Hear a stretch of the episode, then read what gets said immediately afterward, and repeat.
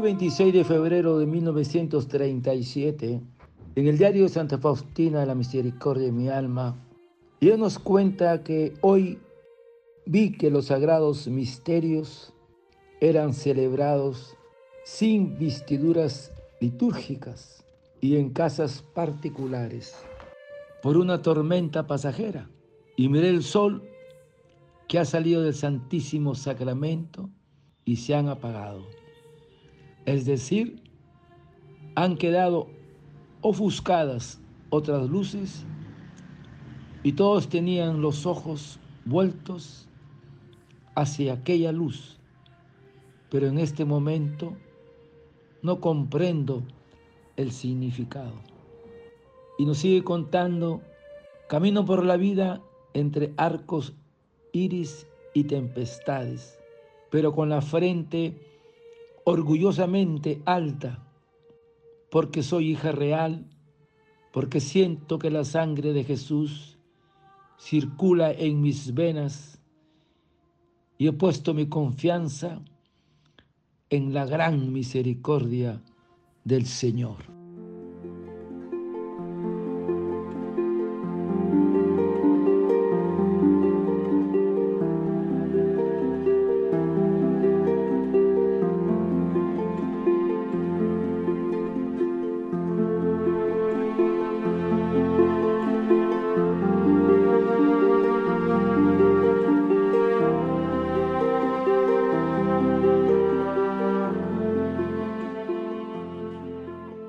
Hoy Santa Faustina, en su diario La Misericordia en mi alma, nos habla del Santísimo Sacramento. El Padre busca adoradores en espíritu y en verdad. La adoración eucarística tiene por objeto la divina persona de nuestro Señor Jesucristo, presente en el Santísimo Sacramento. Jesús se quedó en la Sagrada Eucaristía. En este memorable sacramento se contiene verdadera, real y sustancialmente el cuerpo y la sangre junto con el alma y la divinidad de nuestro Señor. Y por el magisterio de la iglesia es real, es decir, no es simbólico, es verdadero, no es ficticio, ni mental, opuesta por la fe o la buena voluntad del creyente. Y es sustancial porque por el poder de Dios que tienen las palabras los sacerdotes en la consagración, se convierte toda la sustancia del pan en el cuerpo del Señor. Y toda la sustancia del vino en su sangre, realizada pues la transustanciación, es decir, las especies de pan y del vino contienen una nueva realidad que llamamos ontológica, porque ya no existe lo que había antes en este divino sacramento.